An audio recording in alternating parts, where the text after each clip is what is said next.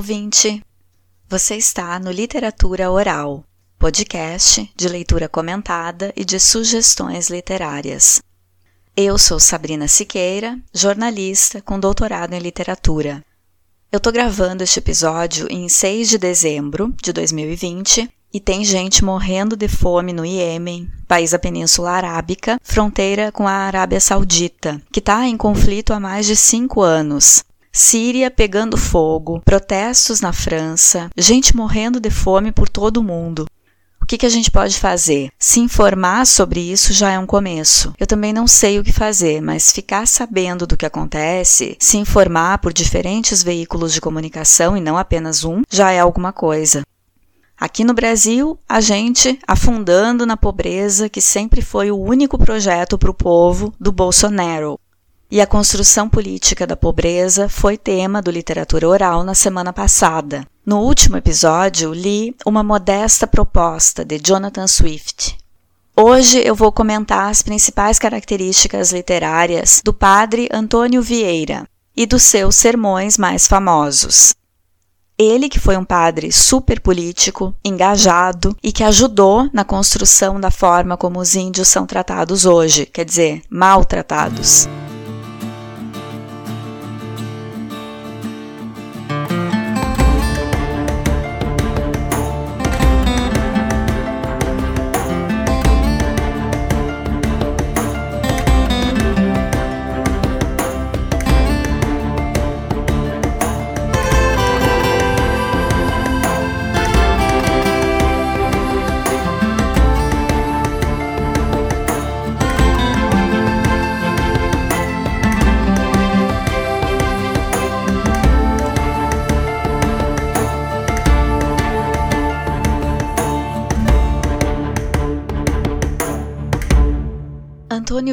Nasceu em Lisboa em 1608 e morreu na Bahia em 1697. Ele veio para o Brasil com sete anos. Participou da Companhia de Jesus. Por defender posições favoráveis aos índios e aos judeus no Brasil, foi condenado à prisão pela Inquisição ele foi o responsável pelo desenvolvimento da prosa no período barroco brasileiro, período barroco que foi trazido pelos jesuítas e se prolongou no Brasil entre os séculos 17 e 18. Vieira é conhecido por seus sermões polêmicos, com críticas a diferentes atores sociais daquele período. Ele criticava, por exemplo, os colonos portugueses por seu despotismo criticava o protestantismo porque julgava que era uma influência negativa na colônia, que era então o Brasil. Claro, ele sendo católico e muito atuante em defender a sua fé como a mais acertada, criticava as outras religiões. Mas criticava também os próprios pregadores católicos que não cumpriam com o seu ofício de catequizar e evangelizar, e criticava até a própria Inquisição. Ele condenava os horrores que os índios viviam nas mãos dos colonos, mas também não respeitava a cultura indígena, porque defendia a evangelização. Padre Antônio Vieira descendia de família pobre. Quando chegou ao Brasil com a família, aos sete anos, em 1614, o país estava dividido em dois estados, o estado do Brasil, cuja sede estava na Bahia, e o estado do Grão-Pará e Maranhão. Vieira estudou no Colégio da Bahia, a primeira instituição de ensino superior do Brasil, fundada pelo padre Manuel da Nóbrega. Esse colégio acreditava em uma educação baseada em modelo humanista, que privilegiava a educação clássica, com leitura dos gregos e romanos, utilização de retórica e estímulo da competição intelectual. Isso tudo ajudou a formar o intelectual super bem articulado que o Antônio Vieira foi. Ele se tornou padre aos 26 anos. Entrou para a Companhia de Jesus, ordem que trabalhou com o objetivo de colonizar os índios no Brasil colônia a partir de 1549.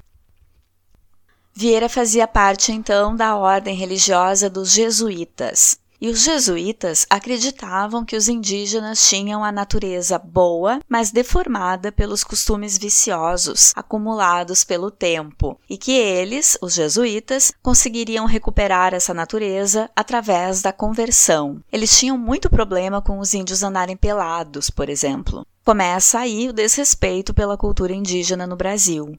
A prática de achar que o diferente é errado e que o branco europeu vem para salvar. Vieira achava que os jesuítas deveriam ter o um monopólio dos negócios indígenas, sem interferência do Estado ou dos moradores locais. A política indianista de Vieira visava separar os índios de seus costumes, inclusive separando crianças dos pais. Que horror isso, hein? Vieira acreditava no sebastianismo, que seria a volta do rei Dom Sebastião, que foi rei de Portugal até 1578. Ele, assim como muitos portugueses, acreditava que Sebastião voltaria para transformar Portugal novamente em uma grande potência. A morte desse rei ficou sendo um tanto misteriosa, dando margem a essa crença no sebastianismo, na volta do Dom Sebastião. Uma das hipóteses é que ele teria desaparecido no mar, outra é que teria sido morto numa batalha no Marrocos, em uma cruzada que colocou em prática depois da crise econômica e dinástica acarretada pelo declínio do comércio com o Oriente. Lembra quando eu falei aqui sobre os Lusíadas? Camões dedicou o poema épico a esse rei. Outro autor português que faz referência aos bons tempos de Sebastião é Fernando Pessoa, no livro Mensagem.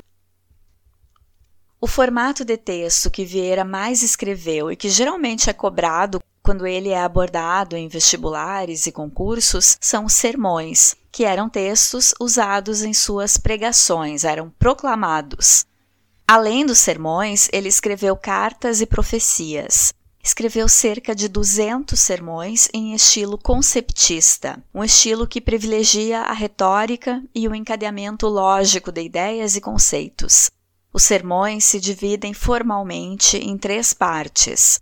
Primeira parte é o introito ou exórdio, que é a apresentação, a introdução do assunto. A segunda parte é o desenvolvimento ou argumento, que é a defesa da ideia com base na argumentação. E por fim, a terceira parte é a peroração, que é a parte final, conclusão. Antônio Vieira tinha personalidade forte e argumentava muito bem. Tinha o dom da eloquência e utilizou esse dom para falar bem do seu país, Portugal. Mas quando lhe convinha, defendia os índios, defendia a colônia, que era o Brasil, enfim, defendia seus interesses. Ele foi polêmico e considerado subversivo. Isso porque, mesmo estando a trabalho da Companhia de Jesus, tendo o modo deles de desrespeitar os índios, Vieira tinha lá os seus critérios e, vez ou outra, discordava tanto dos católicos quanto de Portugal. Se fosse hoje, Vieira seria chamado de comunista, de esquerdopata, já estou até vendo.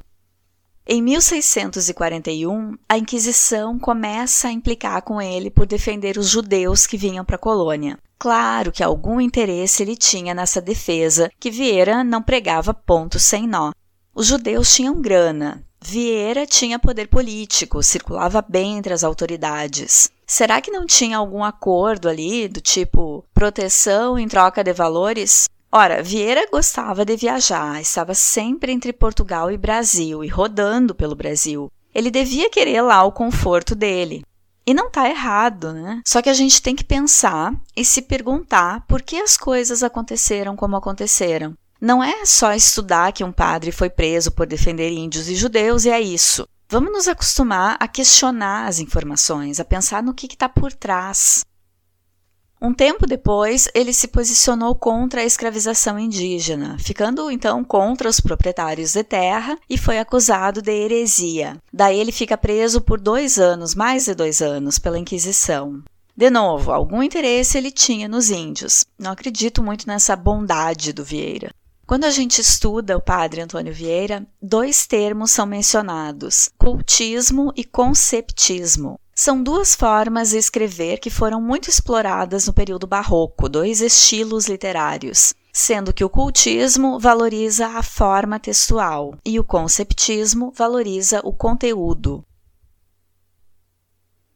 O cultismo é um jogo de palavras, também chamado de gongorismo, porque foi inspirado nos textos do poeta espanhol Luís de Góngora, que viveu entre 1561 e 1627. O estilo cultista utiliza descrição, termos cultos, preciosismo vocabular, linguagem rebuscada e ornamental para expressar as ideias. Cultismo a gente associa à valorização de detalhes e forma textual. É comum o uso de diversas figuras de linguagem, como hipérbole, sinestesia, antítese, paradoxo, metáfora. No Brasil, o escritor Gregório de Matos Guerra usou bastante o cultismo. O poeta baiano tinha o apelido de Boca do Inferno pela sua personalidade forte. E por falar em apelido, Vieira era conhecido como o Mago da Palavra. E Fernando Pessoa, no século XX, se refere ao padre como Imperador da Língua. Em relação ao outro estilo literário do período barroco, o conceptismo é um jogo de ideias também chamado de quevedismo, porque foi inspirado na poesia do poeta espanhol Francisco de Quevedo, que viveu entre 1580 e 1645. Nessa vertente literária ocorrem retórica aprimorada, imposição de conceitos e apresentação de diversas ideias.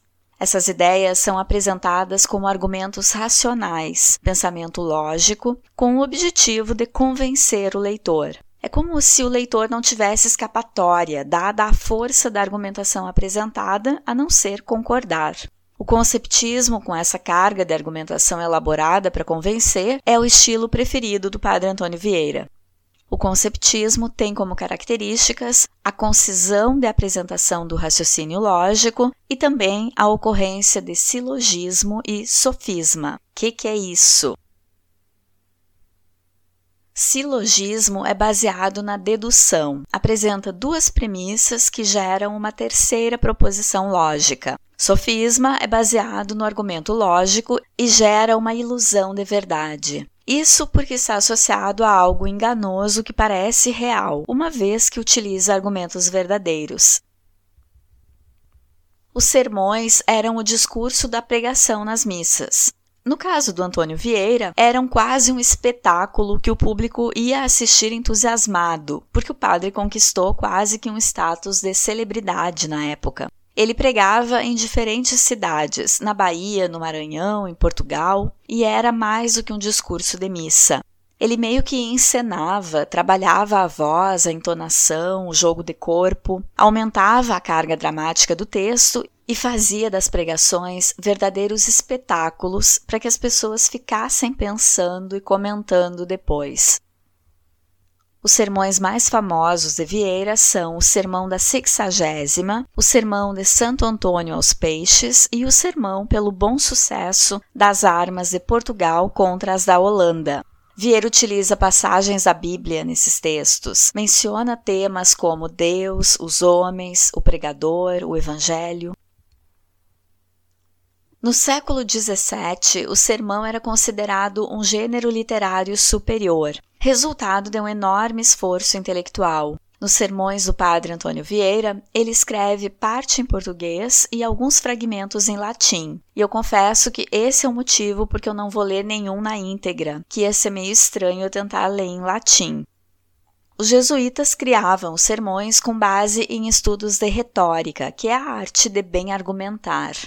O importante é ter em mente que Antônio Vieira se preocupa com os efeitos da pregação na vida social, com a parte prática da pregação. Os sermões e cartas do jesuíta evidenciam o seu pragmatismo, o seu amor pela ação e pela construção da cidade celeste na terra. Vamos às características dos principais sermões.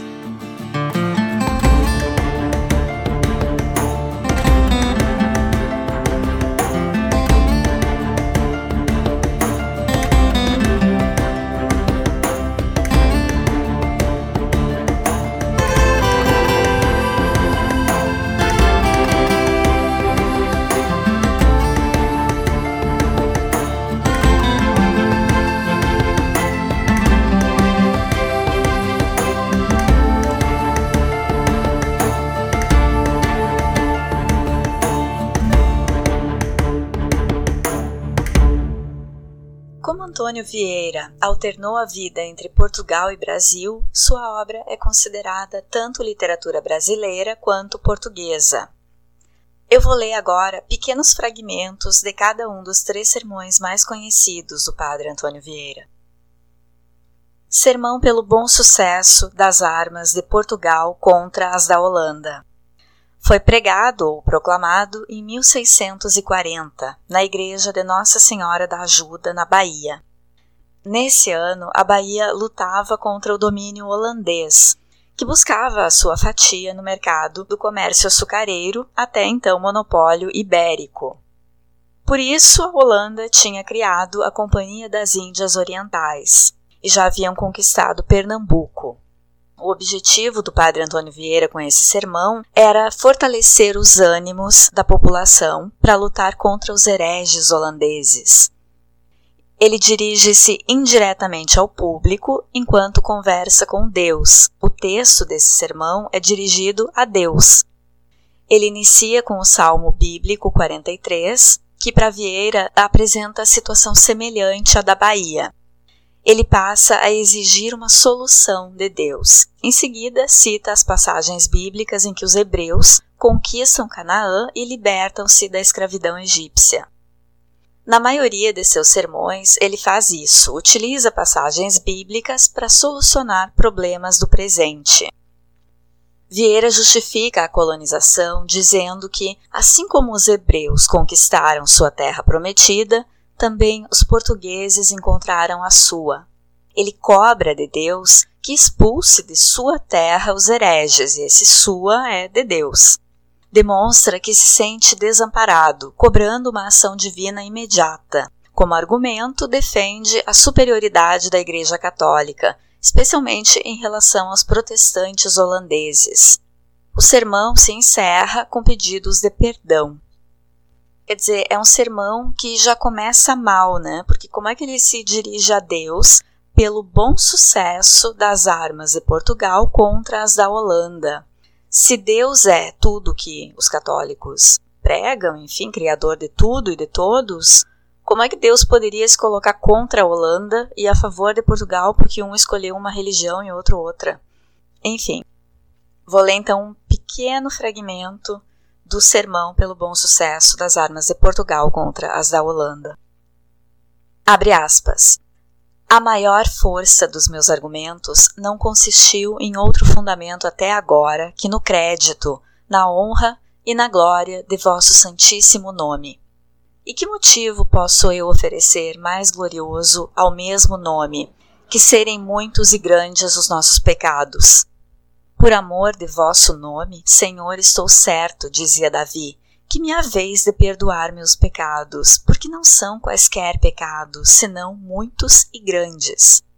Ó oh, motivo digno só do peito de Deus, ó oh, consequência que só na suma bondade pode ser forçosa. De maneira que, para lhe serem perdoados seus pecados, alegou um pecador a Deus, que são muitos e grandes. Sim, e não por amor do pecador, nem por amor dos pecados, senão por amor da honra e glória do mesmo Deus, a qual, quanto mais e maiores são os pecados que perdoa, tanto maior é e mais engrandece e exalta o seu santíssimo nome. O mesmo Davi distingue na misericórdia de Deus grandeza e multidão. E como a grandeza da misericórdia divina é imensa, e a multidão de suas misericórdias infinita, e o imenso não se pode medir, nem o infinito contar.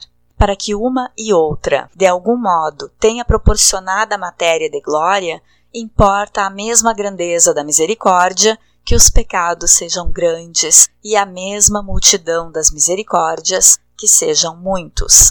Razão tenho eu, logo, Senhor, de me não render à razão de serem muitos e grandes nossos pecados. E razão tenho também de instar em vos pedir a razão porque não desistis de os castigar. Fecha aspas.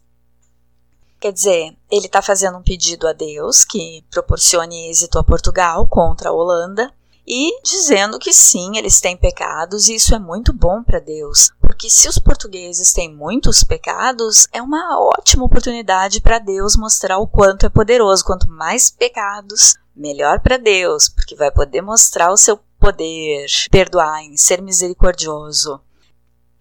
Esse é o argumento do Antônio Vieira, então, para pedir êxito para Portugal a Deus. Esse fragmento que eu li, Gregório de Matos Guerra, que eu já citei antes, tem dois poemas que lembram um pouco esse fragmento. Um deles é Todo, em que ele diz: O todo sem a parte não é todo. A parte sem o todo não é parte. Mas se a parte o faz todo sendo parte, não se diga que é parte sendo todo. E o outro poema é a Jesus Cristo Nosso Senhor, em que ele traz essa ideia que o Antônio Vieira também havia trabalhado, que é quanto mais pecados, mais oportunidades para Deus mostrar o quanto é misericordioso. Outro de Antônio Vieira que eu vou destacar é Sermão de Santo Antônio ou Sermão de Santo Antônio aos Peixes. Foi pregado ou proclamado em São Luís, no Maranhão, em 1654 no âmbito das lutas que dividiam os jesuítas e os colonos em função dos índios. Três dias depois desse sermão, Vieira viajou para Portugal sigilosamente, buscando negociar com a coroa uma lei que regulamentasse a liberdade do indígena na colônia. Esse sermão também parte de um conceito presente na Bíblia, em Mateus, que diz: Vós sois o sal da terra. Vieira interpreta a sentença assim: Vós são os pregadores jesuítas. Sal é a mensagem cristã e terra é o lugar e os moradores, no caso a colônia. Vieira entende que os pregadores deveriam conservar a nova terra portuguesa com a fé cristã em seguida, ele procura os germes de corrupção no mundo e encontra-os nos próprios pregadores, que fracassam ao pregar a doutrina errada e agindo de acordo com interesses particulares, e também nos ouvintes, que não agiam conforme a doutrina. Uma vez que Santo Antônio, não encontrando quem ouvisse suas palavras, pregou os peixes na Bíblia, Vieira imita Santo Antônio e prega da mesma forma. Esse poema é uma crítica aos vícios e virtudes dos homens, à prepotência dos que se acham grandes. Primeiro, Vieira coloca os peixes acima dos seres humanos e depois trata de seus defeitos. As virtudes são referentes aos peixes de Tobias, Rêmora, Torpedo e Quatro Olhos, e os defeitos são para os roncadores, pegadores, voadores e para o polvo. Quer dizer, ele utiliza uma alegoria. Vieira se dirige aos peixes visando se dirigir aos homens. As virtudes dos peixes são os defeitos dos humanos. O principal defeito apontado é a voracidade, já que os peixes devoram uns aos outros, e pior ainda, os maiores devoram os menores. Por trás dessa alegoria está a crítica ao comportamento dos colonos maranhenses em relação aos índios. Para torná-la evidente, Vieira passa várias vezes do plano alegórico para o plano concreto. O sermão é dividido em seis partes e ele termina exaltando a natureza dos peixes. Não podendo ser sacrificados, sacrificam-se em respeito a Deus, e coloca-se, enquanto homem, abaixo dos peixes. O sermão termina com uma oração de louvação a Deus. Vamos a um fragmento, então, do sermão de Santo Antônio aos peixes. Abre aspas. Descendo ao particular, direi agora, peixes, o que tenho contra alguns de vós. E começando aqui pela nossa costa. No mesmo dia em que cheguei a ela, ouvindo os roncadores e vendo o seu tamanho, tanto me moveram o riso como a ira. É possível que, sendo vós uns peixinhos tão pequenos, haveis descer as roncas do mar? Se, com uma linha de cozer e um alfinete torcido, vos pode pescar um aleijado, por que haveis de roncar tanto? Mas por isso mesmo roncais. Dizei-me, o espadarte por que não ronca? Porque ordinariamente quem tem muita espada tem pouca língua. Isso não é regra geral, mas é regra geral que Deus não quer roncadores e que tem particular cuidado de abater e humilhar aos que muito roncam. São Pedro, a quem muito bem conheceram vossos antepassados, tinha tão boa espada que ele só avançou contra um exército inteiro de soldados romanos. E se Cristo lhe não mandara meter na bainha, eu vos prometo que havia de cortar mais orelhas que a de Malco, Contudo, que lhe sucedeu naquela mesma noite? Tinha roncado e barbateado Pedro que, se todos fraqueassem, só ele havia de ser constante até morrer, se fosse necessário. E foi tanto pelo contrário que só ele fraqueou mais que todos, e bastou a voz de uma mulherzinha para o fazer tremer e negar. Antes disso, já tinha fraqueado na mesma hora em que prometeu tanto de si. Disse-lhe Cristo no horto que vigiasse, e vindo de aí a pouco a ver se o fazia, achou-o dormindo com tal descuido que não só o acordou do sono, senão também do que tinha blasonado. Vós, Pedro, sois o valente que havias de morrer por mim, e não pudestes uma hora vigiar comigo? Pouco há tanto roncar e agora tanto dormir? Mas assim sucedeu. O muito roncar antes da ocasião é sinal de dormir nela. Pois que vos parece, irmãos roncadores? Se isto sucedeu ao maior pescador, que pode acontecer ao menor peixe? Medi-vos, e logo vereis quão pouco fundamento tendes de blasonar, nem roncar. Fecha aspas. E agora sobre o sermão da sexagésima. É um sermão dividido em dez capítulos e é considerado um meta-sermão. Quer dizer, é uma reflexão de como fazer um sermão, de como pregar. Esse prefixo meta significa que é a palavra falando da palavra. Foi pregado para a nobreza católica de Portugal. A palavra sexagésima do título refere-se à data em que o sermão foi exposto, em janeiro de 1655. Segundo o calendário litúrgico católico da época, tratava-se do penúltimo domingo antes da quaresma, ou sexagésimo dia antes da Páscoa. Primeiramente, Vieira afirma que seu público está enganado sobre a sua prática. Como eram conhecidas as suas posições acerca dos índios, escravos e cristãos novos, ele busca inverter essa desconfiança. Então, elogia seu público, ressalta a importância do tema e relembra que viera de muito longe para pregar-lhes. Nesse sermão, o padre mantém uma das características dos seus sermões, a elaboração de uma imagem sobre a qual o texto se apoiará e revolverá. No caso, trata-se de um versículo de Lucas. Sendo ele um semeador, passa a falar dos pregadores que atuaram em sua pátria e ao seu trabalho no Maranhão. Cada pregador possui suas dificuldades e, para argumentar, Vieira utiliza a citação de passagens bíblicas e a sua experiência com os missionários no Maranhão.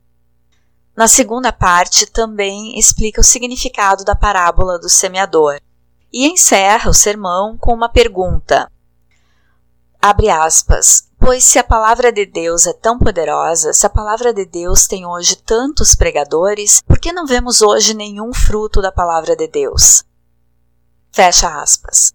Ele segue o sermão respondendo a essa interrogação. Aponta três figuras atuantes em uma pregação. Um, Deus. 2. O ouvinte. E 3. O pregador, sendo esse último o responsável pelo sucesso da mensagem. E aí ele lista cinco qualidades do bom pregador: a pessoa, a ciência, a matéria, o estilo e a voz. E em seguida examina cada uma dessas circunstâncias. Sobre o estilo, defende um estilo simples e natural, como o céu, Assim, o estilo pode ser claro e alto para agradar os que sabem e os que não sabem. Sobre a matéria do sermão, Vieira sugere o foco em um único tema, a fim de não confundir os ouvintes. Defende que o pregador deve buscar a ciência e ser original, sem precisar copiar outros pregadores. Sobre a voz, lembra que Jesus pregara sem gritar. Ele acredita que alguns pregadores mudam o sentido da palavra de Deus, impondo significados, usando a, usando a Bíblia para justificar ideias próprias. O sermão da sexagésima é concluído com uma crítica. Os pregadores lisonjeiam o povo por medo de perderem a reverência. Propõem que o sermão deve fazer os ouvintes refletirem sobre suas ações e a buscarem o perdão. E ele dá como exemplo a atividade do médico, que se preocupa com a recuperação do paciente não com a dor. Nesse sermão, Vieira chama a atenção para a sua profissão, para a profissão de pregador. Vamos então ao fragmento do sermão da sexagésima. Abre aspas. Antigamente convertia-se o mundo. Hoje, por que não se converte ninguém? Porque hoje pregam-se palavras e pensamentos. Antigamente pregavam-se palavras e obras. Palavras sem obra são tiros sem bala. Atroam, mas não ferem. A funda de Davi derrubou o gigante, mas não derrubou com estalo, senão com a pedra. As vozes da harpa de Davi lançavam fora os demônios do corpo de Saul, mas não eram vozes pronunciadas com a boca, eram vozes formadas com a mão. Por isso Cristo comparou o pregador ao semeador. O pregar, que é falar, faz-se com a boca. O pregar, que é semear, faz-se com a mão. Para falar ao vento, bastam palavras. Para falar ao coração, são necessárias obras. Diz o Evangelho que a palavra de Deus frutificou cento por um. Que quer isso dizer? Quer dizer que de uma palavra nasceram cem palavras? Não. Quer dizer que de poucas palavras nasceram muitas obras. Pois palavras que frutificam obras, vede se podem ser só palavras quis Deus converter o mundo, e que fez? Mandou ao mundo seu Filho feito homem. Notai, o Filho de Deus, enquanto Deus, é palavra de Deus, não é obra de Deus. O Filho de Deus, enquanto Deus e homem, é palavra de Deus e obra de Deus juntamente. De maneira que até de sua palavra, desacompanhada de obras, não fiou Deus a conversão dos homens. Na união da palavra de Deus com a maior obra de Deus consistiu a eficácia da salvação do mundo. Verbo divino é palavra divina. Mas importa pouco que as nossas palavras sejam divinas, se forem desacompanhadas de obras. A razão disto é porque as palavras ouvem-se, as obras vêm-se. As palavras entram pelos ouvidos, as obras entram pelos olhos, e a nossa alma rende-se muito mais pelos olhos que pelos ouvidos. No céu ninguém há que não ame a Deus, nem possa deixar de o amar. Na terra há tão poucos que o amem, todos ofendem. Deus não é o mesmo e tão digno de ser amado no céu e na terra, pois como no céu obriga e necessita a todos ao amarem e na terra não. A razão é porque Deus no céu é Deus visto, Deus na terra é Deus ouvido. No céu entra o conhecimento de Deus à alma pelos olhos. Na terra entra-lhe o conhecimento de Deus pelos ouvidos. E o que entra pelos ouvidos cresce, o que entra pelos olhos necessita. Viram os ouvintes em nós o que nos ouvem a nós, e o abalo e os efeitos do sermão seriam muito outros. Fecha aspas. Vocês veem que se o Padre Vieira tivesse vivendo agora, acho que ele não ia querer investir num podcast, né? Que é só para ouvir, ele ia preferir vídeos no YouTube com imagens em movimento para os olhos. Ele acreditava que aquilo que a gente vê tem maior efeito. Mas o que ele está chamando atenção nesse sermão é também para uma outra característica da personalidade do discurso do Padre Antônio Vieira, que é a ênfase na ação. Ele era pragmático, ele chamava atenção para a necessidade de não só falar, mas agir conforme a sua palavra. Padre Antônio Vieira escreveu textos em forma de sermões que ultrapassam o propósito religioso, chegando a um patamar artístico. Nesse sermão da sexagésima, ele diz que os sermões devem ser um instrumento de origem divina, voltados para a expansão do cristianismo, para a correção dos erros dos cristãos, para a correção dos erros e para a edificação de uma sociedade efetivamente católica, para a salvação eterna. ele lança o questionamento de onde estão os frutos da palavra se nunca existiram tantos pregadores, e conclui que o mal está na ação desses pregadores. E o que que os sermões de Antônio Vieira têm a ver com o Iêmen, que eu comecei o episódio falando?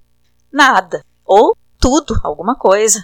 De certa forma, tanto a crise humanitária em que alguns países estão passando agora, como a situação dos índios brasileiros desde a chegada dos primeiros europeus, tudo passa por uma construção política, por uma articulação discursiva que vem sendo usada para a consolidação da pobreza, mas que pode ser empregada também para uma consciência mais crítica dos povos e para a libertação dos povos.